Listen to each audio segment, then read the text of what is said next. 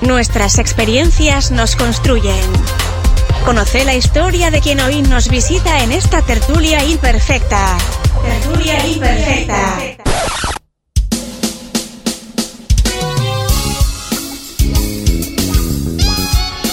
Y estamos en esta tertulia imperfecta con Davico Show.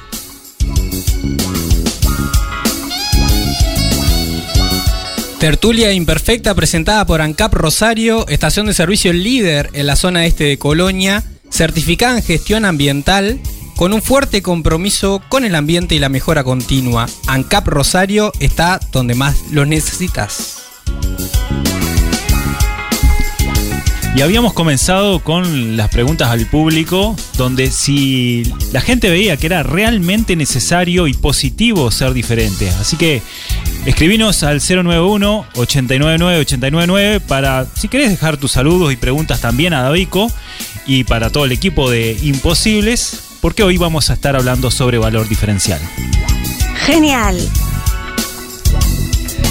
Davico Show, nombre artístico con el cual entonces conocemos a David, artista rosarino, actor, humorista, drag queen, performer, director de Reinas Producciones.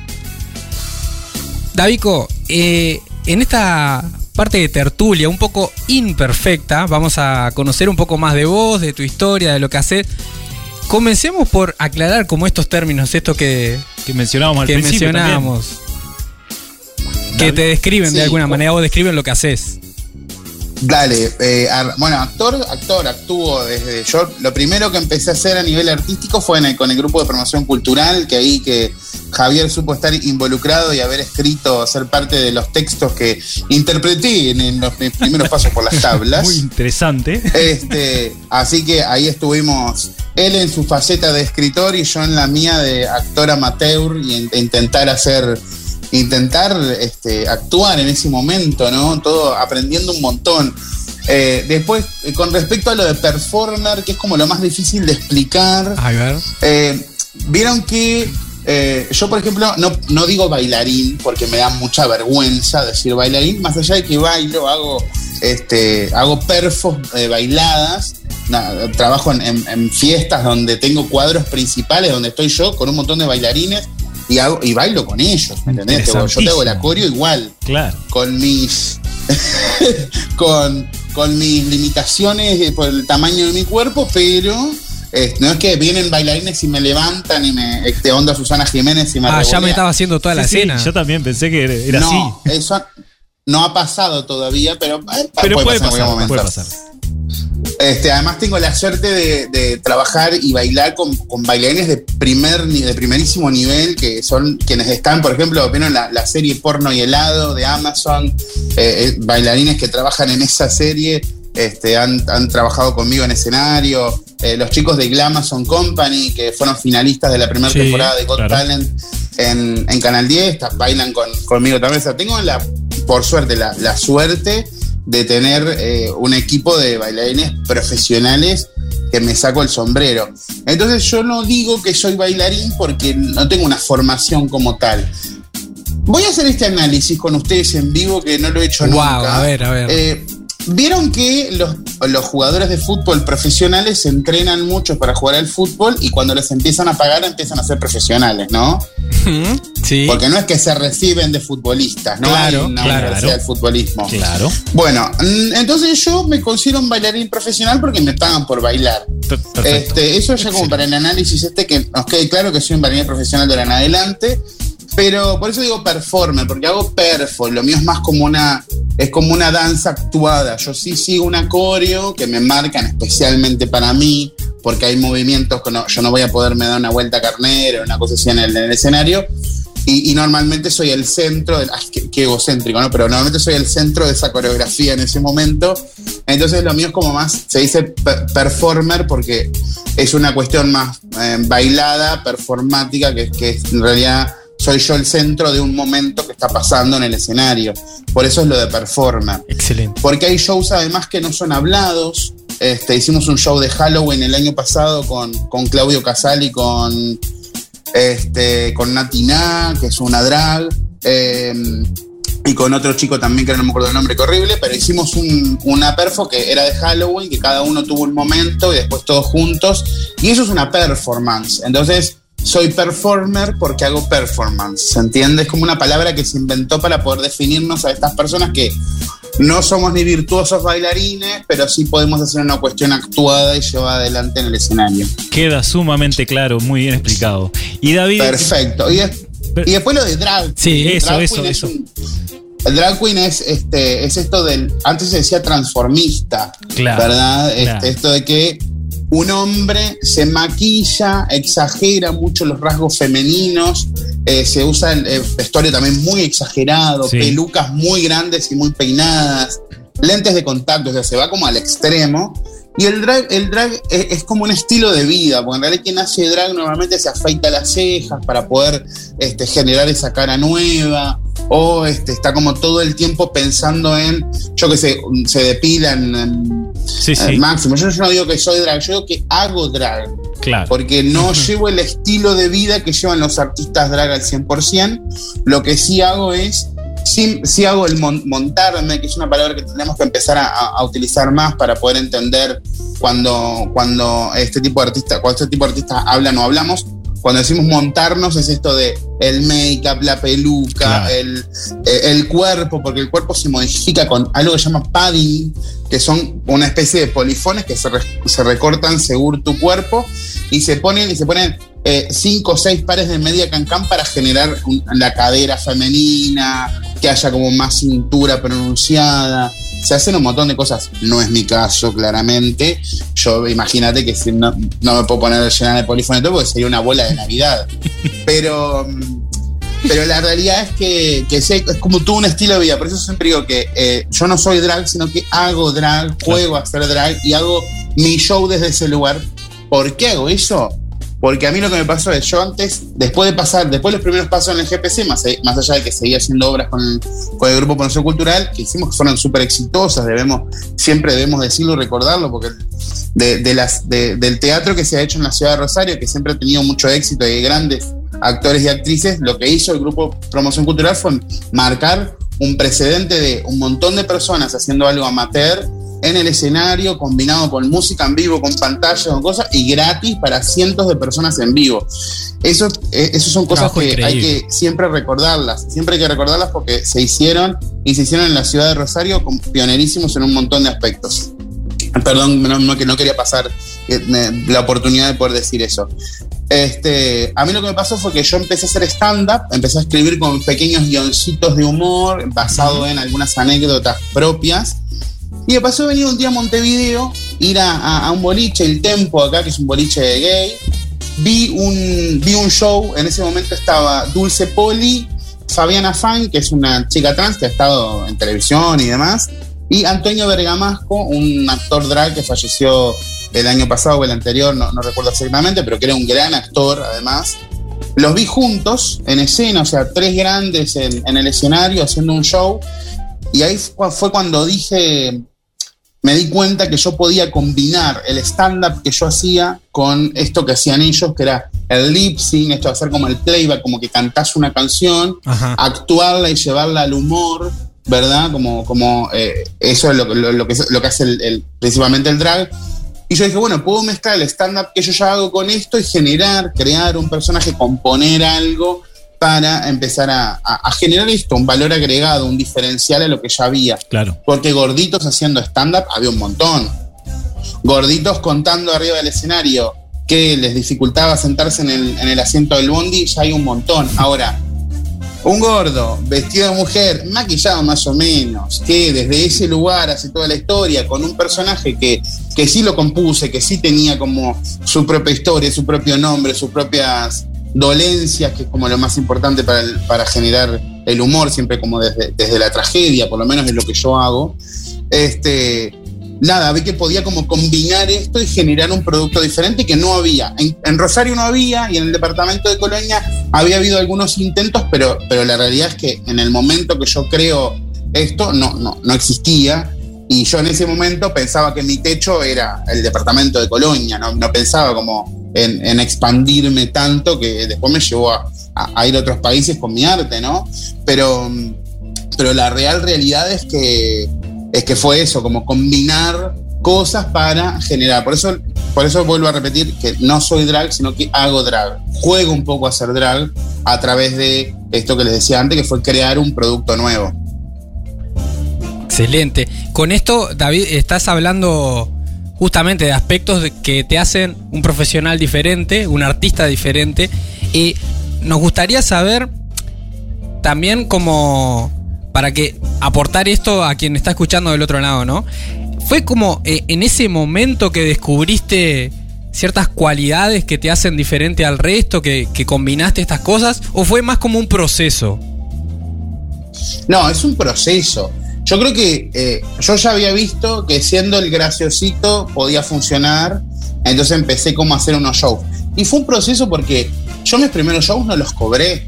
Mis primeros shows fueron, lo, genial de mis primeros shows es que a mí me pasó, primero tener al GPC de respaldo para un montón de cosas, este, que, me dieron como un espaldarazo de el equipo humano que hasta el día de hoy seguimos manteniendo ese grupo de WhatsApp donde nos compartimos todo lo que hacemos de forma individual y siempre se está celebrando este, lo de uno y lo de otro. Este, hay, hay una cuestión de que, de, este proceso de encuentro esto y, y también luché luché con, la discriminación que sufrí a partir de generar esto nuevo, ¿no? Claro. O sea, por eso pienso que es un proceso. Yo probé mi stand-up arrancando de que probé mi stand-up en eh, eventos de la UTU. ¿Qué fue lo que pasó con la UTU? Los chicos de gastronomía hacían sus, sus eventos de, fin de año, como que esto es como medio como el, cierre de su proyecto, que hacen un evento, que cobran un ticket, que la gente va, ellos mismos sirven la mesa y demás y necesitaban un espectáculo. Esto me pasó en Juan Lacase y me dijeron, vos te animales, pero, pero claro que me animo y ya aprovecho y empiezo como a probar eh, mi stand-up. Estamos hablando que esto hace un poco más de 10 años lo que te estoy contando. Y empecé como, empecé como a probar, empecé como a jugar, a hacer como este cuentito, que al principio, de verdad, este, y esto es algo que, que Javier lo sabe porque en otra oportunidad lo hemos hablado, al principio eh, mi stand-up era como un poco agresivo, era bastante subido de tono en la terminología. Hay, ustedes mismos hoy, miren cómo quedó en el inconsciente. ¿Cómo quedó? ¿Cómo quedó? Ustedes me dijeran, pueden hacer, todo, pueden hacer todos los chistes que quieran, me dijeron en el corte, pero acuérdate que son las seis y media de la tarde. Entonces eso es algo que quedó como en el imaginario de que, ojo, porque si vengo yo, lo menos que te voy a decir es una puteada.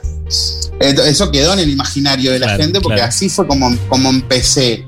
El stand-up es muy agresivo, eso es una realidad. Yo, eh, todo el stand-up que vi y, lo, y en este proceso de que me senté a ver muchos stand-uperos argentinos, muchos stand-uperos chilenos, en, el Comedy Central, que es donde, donde hay este. ahora, hay, en Netflix. Sí. Ahora hay en Netflix, pero Comedy Central eh, tenía una sección de stand-up que pasaban y tenían como 10 o 15 minutos de stand-uperos nuevos y de ahí un poco fue como investigando. Yo soy muy autodidacta, a mí me gusta ver, analizar, escuchar qué es lo que hace el otro para ver cómo lo puedo transformar para, para mí y para, para generar cosas nuevas. Pero, pero sí fue un proceso donde primero probé el espectáculo, cuando vi que a la gente le causaba un poco de gracia, eh, empecé como a hacer mi stand-up en otros, en otros lugares y después cuando creo el personaje, ahí sí ya me enfrenté a otras cosas me enfrenté a la burla, que, es algo que, está arraigado al ser humano, ¿no? De burlarse cuando encuentra a, primero que yo, ustedes saben que yo soy abiertamente gay y me chupa un huevo lo que pueda pensar la gente de eh, qué hago con mi vida sexual o cómo la vivo. Entonces, en ese sentido, sos una persona totalmente libre, ya el problema lo tiene el otro. Exacto. Entonces, eso para arrancar, para seguir después, ponerse una peluquita, maquillarse, no sé qué, ya te transforma, y, lo voy a decir más ya que no es un término que se utilice habitualmente, pero ya sos un traba. A este ya le están pasando cosas raras. Inclusive me pasó con mis propios amigos, decirme, ¿te parece necesario, si ya eras gracioso así, hacer esto otro? Y, ahí es cuando me doy cuenta que los emprendedores, no importa cuál sea tu emprendimiento, nos enfrentamos siempre a esto. A que en nuestros círculos te empiezan a decir, ¿te parece arriesgar? ¿Te vas a ponerte a hacer esto? Si ya en esto que haces, acá en este cuadradito te va bien, ¿por qué te vas a, te vas a ampliar y vas a hacer esto otro que, que te va a traer otros problemas? Y la realidad es que me hizo muy feliz esto que hice y me llevó a conquistar otros públicos y otros lugares. Este, y fue un proceso tal cual, y, no me quiero ir de, la idea del proceso, porque yo genero el personaje, empiezo a presentarme algunos shows, y a mí lo, lo que me, me, ayudó, que ahí sí tuve un poco de suerte en, todo este camino, es que hice un show para eh, la, la, futura esposa de un futbolista de la selección.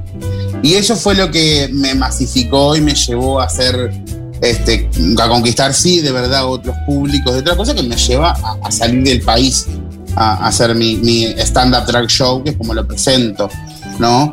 Este, siempre pensando en y buscando hacer algo diferente, que era que es como lo que me pasa todos los días cuando armo algo nuevo, que esto tiene que ser, tiene que tener un diferencial, tiene que tener un valor agregado, tiene que ser algo que no puedes ir a ver a, a cualquier lugar donde ya se hace claro, el arte. Claro, y ahí David, este, también nos preguntamos, ¿no? Eh, y, y, lo mencionabas en parte, ¿cuánto pesa ser diferente en una sociedad que a veces parece premiar lo estándar, lo igual?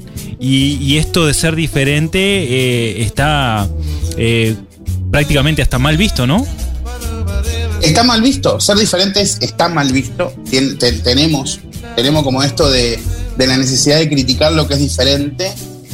A todos nos pasa, yo tampoco me voy a hacer la virgencita de Luján, ¿no? Vemos a veces cosas que vos decís, pero ¿por qué está yendo por ahí? Y tal vez, tal vez tiene que ir por ahí para, para, para procesar y para descubrir algo nuevo, porque a mí lo que me pasó fue descubrir cosas nuevas. Tanto así que hoy eh, soy productor y estoy produciendo otras cosas dentro, de, dentro de, de, mi arte y lo que fui aprendiendo. Tengo una productora con mis socios y generamos otras cosas que, que, es, de, que es de lo que hemos aprendido en estos años, ¿verdad? Este, y ahí, David, como...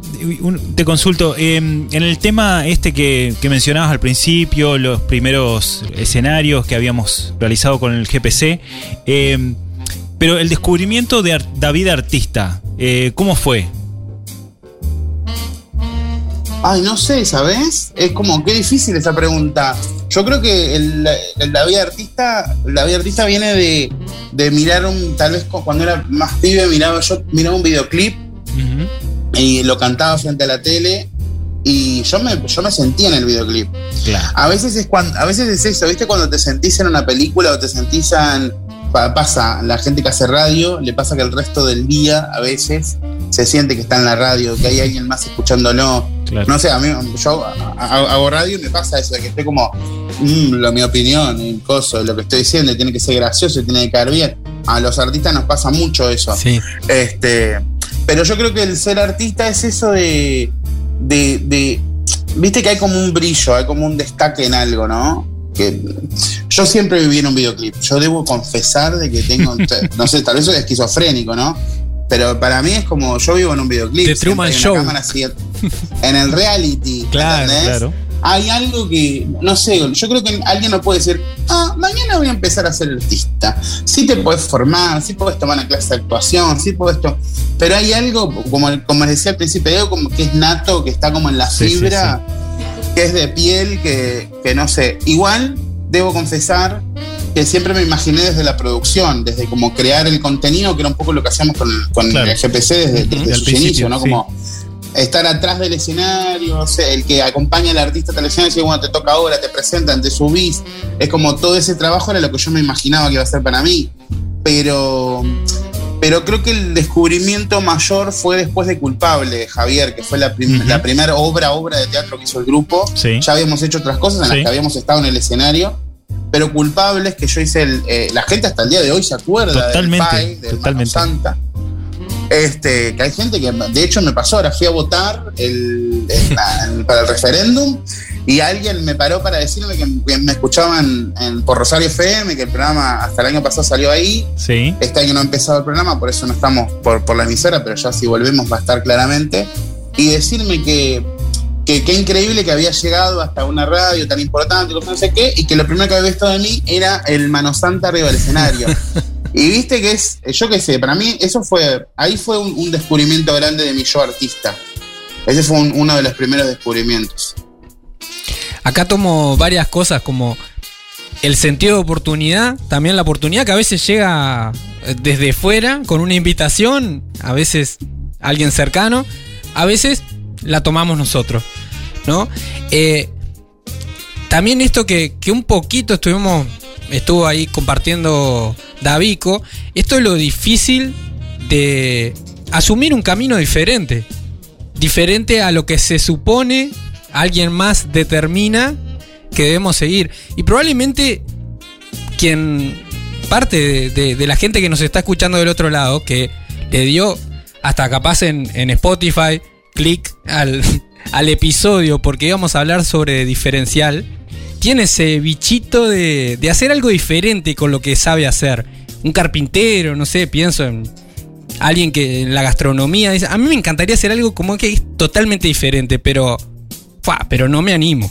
Claro. Porque Y, y mencionando, David, el, el camino difícil también, que es el camino difícil de todo emprendedor, eh, realmente es, es buscar la oportunidad, es saber que va a haber dificultades, piedras en el camino, saber que hay que afrontarlas y comenzar a ser creativo en cuanto a ver eso diferente que podemos hacer. Ahí hay mensajes. Sí, acá dicen qué grande Davico que se anima a ser diferente y triunfar. Felicitaciones. Te, te manda acá Bueno, gracias. Araceli. Gracias a Araceli, le mandamos un beso obvio. Excelente. Eh, unido a esto que venimos hablando, te pregunto, ¿qué, ¿qué cambia, qué aporta a incluso a una organización, a una empresa, el dejar de excluir lo diferente? Y tomarlo como quieras. Ahí está la pregunta, el sentido de la pregunta. Ah, es muy amplia, Eduardo, la pregunta que me haces, pero yo creo que cuando, dejamos de cuando empezamos a incluir, ya para, para donde sea, como vos decís, para donde sea, y, quiero ser como bien genérico para que sirva para todo, pero la realidad es que cuando dejas de, de excluir y empezás a incluir, yo creo que cualquier empresa, cualquier emprendedor va a empezar a descubrir mercados, o como, como esto de cuando empezamos a incluir, empezamos como a abrir el abanico. Yo Claro. siempre, siempre pienso en, en abrir el abanico. A veces eh, cuando, cuando excluimos es porque vieron los caballos que tienen eso que le ponen a los costados para que solo vayan para, solo vean para adelante. Claro. No sé cómo se llama, perdón. Se llamará lentes de caballo, no sé. Pero se le ponen así Me mataste. dijo. Orejeras son. y Orejera. solo. y- pero escuchame una cosa, ¿no? Eh, Javier no sos ingeniero agrónomo, ¿no sabes esas cosas? Sí, claro, orejeras. ¿Orejera se llama? Sí. Pero es para que nos vean, no para que nos Sí. escuchen. Bueno, nada. Eh, que tenés eso y ves solo para adelante, el caballo ve solo para adelante. A veces eh, las empresas, los emprendedores, la gente en general solo ve para adelante. Cuando uno empieza a incluir y empieza a abrir el abanico, a conocer, a dar la oportunidad de, de escuchar o de ver otras visiones, es cuando realmente el abanico se abre.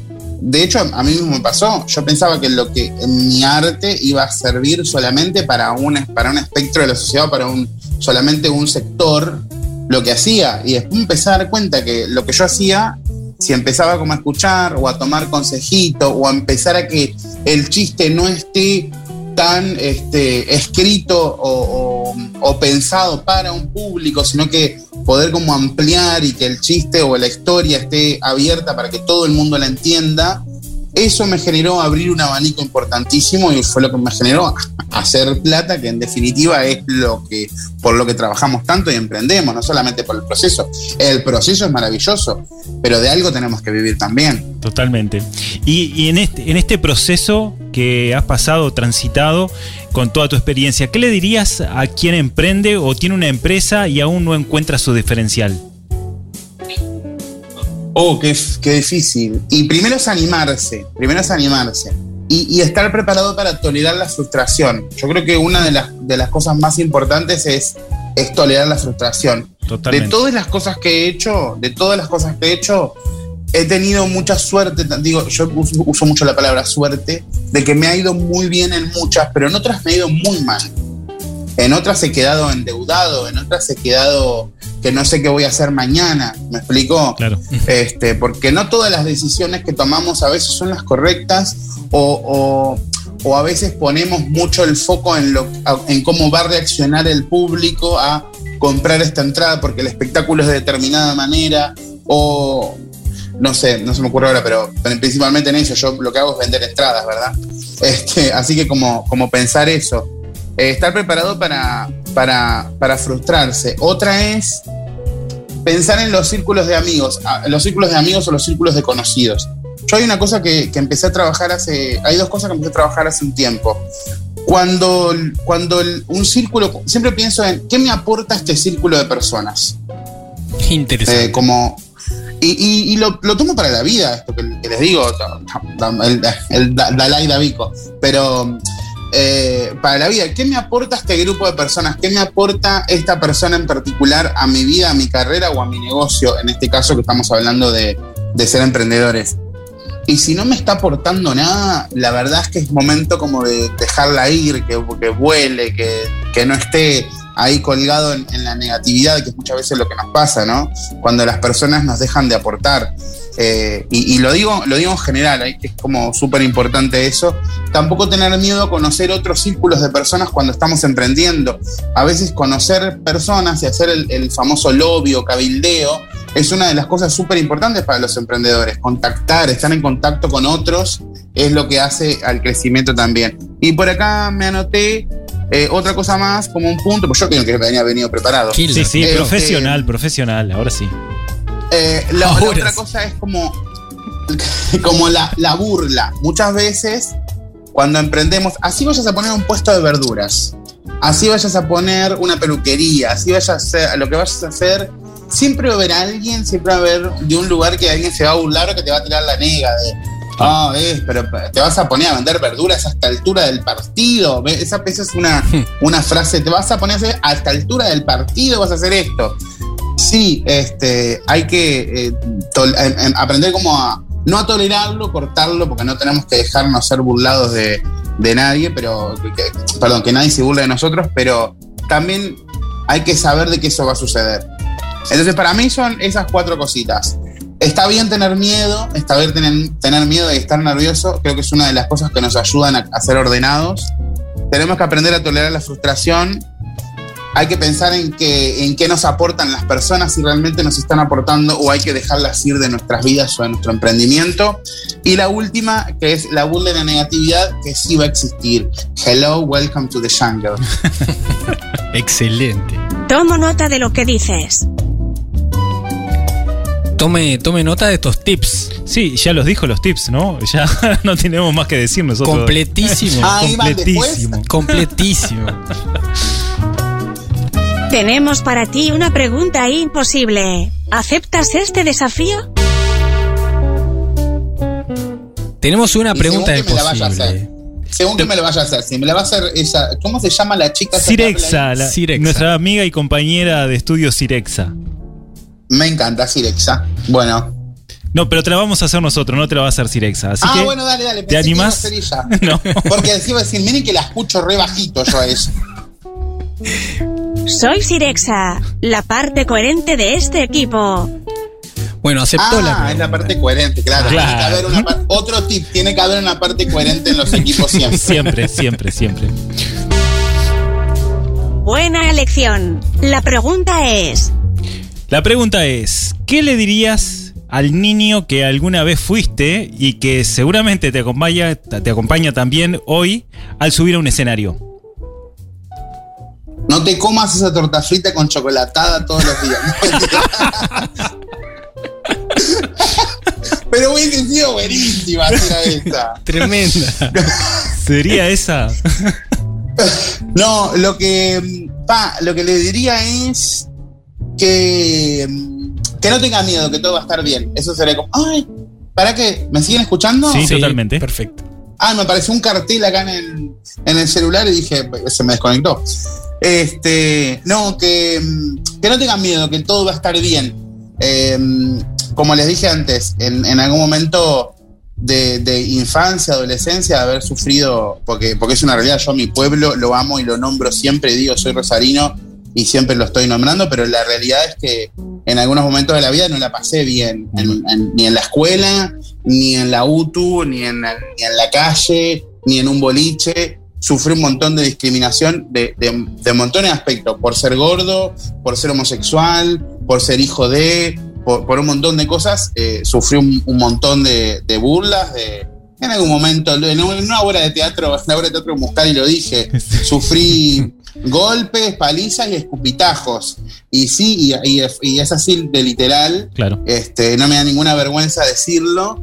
yo amo mi ciudad, pero en mi ciudad también la pasé muy, muy mal. Por eso es que siempre lo digo, porque para que piensen a veces cuando, cuando se encuentran con otro pibe y con otra piba diferente, eh, tengan cuidado con lo que dicen porque de verdad eso marca para siempre. Este, así que le diría que todo va a estar bien, que no se preocupe, que todo lo que está tolerando va a ser para construir eh, su ser y su artista. Excelente. El manejo de la frustración creo que fue una de las principales ahí que estuviste mencionando también, David. Así que excelente. Muchas gracias. Haz clic en el botón para no perderte nada y compartí este programa con tus contactos.